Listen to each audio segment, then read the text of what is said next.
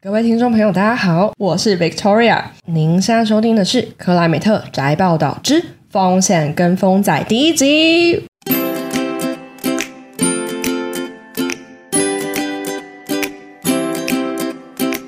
那今天的节目呢，跟平常不太一样哦。今天我们要来讲那个国际的研究啊、知乎报告啊、政策意涵等等的。今天呢，我会做这个节目，就是主要就是为了跟风。就是呢，最近我就发现台湾有一个话题度还蛮高的议题哦，是在讲那个农地变更光电。然后，可是其实内容我也不是很懂诶，虽然我之前也是有种过田的，可是呢，这个重电的主题啊，我后来就决定呢，还是要邀请我们办公室对于公民电厂跟重电这个议题最为熟悉的传金戴银的吴女士来为大家讲讲。大家欢迎吴女士。大家好，我是吴女士，属鸡摩羯座。好，那我属猴。好，对不起，讲错了。那首先呢、啊，我想要先请问你，就是最近大家都在讨论那个农地变更作为光电使用，你知道大概详细的情况是怎样吗？其实这样说起来，是农地要做农业使用。必须要做农业使用，但如果他要做其他用途的话，就必须要申请变更地目。所以，当农地要变更做光电使用的时候，它就必须要有一定的规范。但由于目前就是两公顷以上的大片农地变更，其实民众都会很担心，说是不是有农地流失这样子的疑虑，以及其实两公顷以下的这种小暗场，其实也会遇到一些选址的问题，譬如说。它是不是这个地方有生态丰富的状况啊？或者是它有现在很红的这个就是虚拟石虎这件事情，就是是石虎栖地的问题。哦，什么是生态丰富啊？对于生态丰富这样的讲法，比较像是说，其实它有一些，比如国家级湿地的话，它本来就不能放。但是有一些并不在规范里面的，它可能是农地，但是它现在其实是一个很生态多样性很丰富的地方，那就会引引发一些讨论，说这块土地是不是这块农地是不是适合来放置太阳能板？那那现在的状况就是说，其实农委会。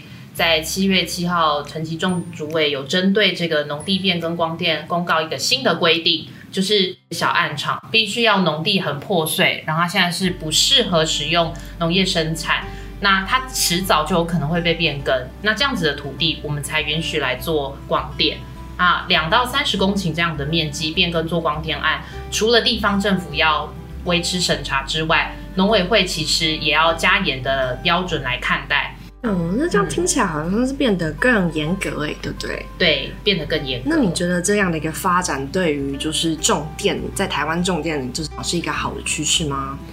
呃，应该是说，大家现在在谈论。农业绿能这个议题呢，就是其实大家都混杂在一起谈。其实农业绿能议题它并不是只有变更，那它其实还有容许使用审查办法。那全名是《农业用地做农业设施容许使用审查办法》。那第二十八、二十九、三十条，其实也就是在处理这样子的议题。它就是不需要走变更，然后它在一定的规范下可以容许做其他的用途。那目前粗略的，我这边跟 Victoria 来介绍一下，就是其实。像是容许办法的第二十八条，它就是附属型设施，然后它就像是放置在畜禽屋顶这样子蓄电共生，然后它也是共生对，然后它现在也是比较主要的放置的空间，然后它现在有七成都是放置，接近七成都是放置在畜禽屋顶上。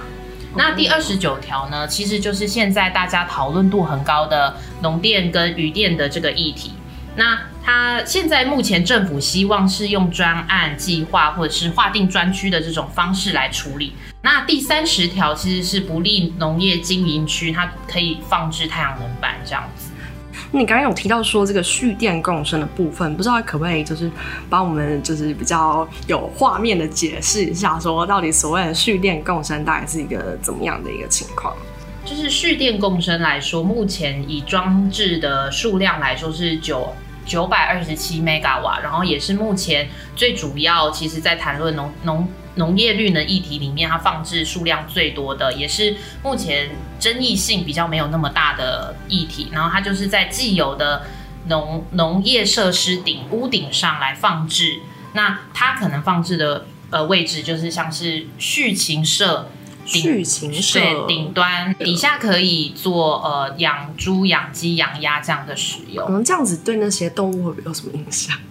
大家的讨论其实并没有针对说底下的。动物们有没有什么有没有什么的影响？比较多反而是说，因为顶端现在设施顶端放置了这些太阳能板之后，其实底下反而比较阴凉，比较阴凉。对，然后现在你看天气又这么的炎热，所以其实你放置了这个太阳能板，除了可以发电之外，其实也带来了这个畜禽屋顶的还有设备的整个的翻新，以及底下可能。可能空间更凉爽，更凉爽这样子，那、啊、听起来还不错哎。那这个鱼店也是这样子吗？鱼店是通常是什么鱼？石目鱼吗？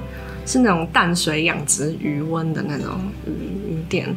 目前的鱼店的话，在呃有一个示范案场，然后底下其实是文蛤种植文蛤。嗯，那现在就是它的争议相对农店起来，可能要处理的比较问题比较少，但是。呃，所以政府除了除了想要推这件事情之外，其实也是要去处理可能渔民的工作权益会不会在这样子的形态之下比较被忽略啊？哦，等等的。他们他们会有一些权利被就是嗯损失的，会有损失的部分吗？对，因为呃，因为它底下一地不能两租，就是农地的话一地不能两租，是。所以当这个土地租用给了光电业者之后。它就不能再租给原原本的渔民了。渔电共生的概念就是，它上面是种太阳，它上面太阳能板在种电，底下其实还是希望它有养殖的事实。对，所以呃，下的文革其实是光电业者要要来负责，但是光电业者可能没有相对应的技术、专业技术，所以他可能还是需要渔民的来配，还是需要一点协调跟就是合作的部分嘛。这边没错，是哦。那这样子针对就是地面型光电，你还有没有什么其他建议？就是其实现在蛮多的人在讨论说，争议下争议这么多啊，那是不是我们就不要做了？其实，在大的环境结构之下，不论是政府的能源政策，或者是面对整个大环境的环境的气候的冲击，以及企业的这个需要绿电的需求，其实可以看出发展太阳光电还是很重要的。那我觉得重要的。讨论应该是在如何在放在对的区位，然后展示这个共生或者是绿电的这个价值。所以这边其实可以来谈说，政府在盘点光电设施的时候，是不是可以更细致？像是屋顶型设施，其实还有很多地方可以放的啊。那它像是续型屋顶比较没有争议的话，是不是可以盘点出来说还有多少空间可以放？就是可以，我觉得是现在可以做的。嗯哼哼。那除此之外，其实我觉得社会之间，政府跟社会之间，它有没有一个空间可以来沟通跟讨论这个议题？然后就像我刚刚说的啊，就是农业绿能这个议题其实非常的复杂。是，然后很多不同的形态其实会被混在一起讨讨论，嗯，那就会变成其实有一些可行的方案，就变成没有那个空间了，没有那个可空间可以来讨论了。所以，呃，面对其实地现在如果来说地面型光电这件事情的话，其实农委会以及民间团体其实都有建议，经济部是不是要纳入这个环境与社会检核机制来处理。是，那其实政府单位它是除了在执行这个审查过程之外，其实我觉得也要持续的公民团体或者是在地的居民，其实都要一起来共同的监督，还有参与讨论。是，然后其实也看到说，这个环境与社会检核工具，其实并不是我们今天特别想要拿出来谈的议题。嗯。然后我觉得，但是有这个工具跟持续的讨论是非常重要的。然后我觉得，在讨谈论这些争议之之间，其实可以撑出一些空间来检检视一下或厘清这些政策目前的缺失，以及其实是可以使这些政策工具更加的坚强还有完善。是，好啦，那我们今天的节目就大概到这边结束。那我们今天拍手感谢传经大爷吴女士。谢谢今天吴女士的分享，让我们对于农地变更光电这个议题有更多的了解啊。那这一集的风险跟风展就差不多到这边。那维多这边也会看看有什么其他的议题可以跟风，下次如果有得跟的话，就再跟一波喽。那就先这样，谢谢大家的收听，我们下次再见。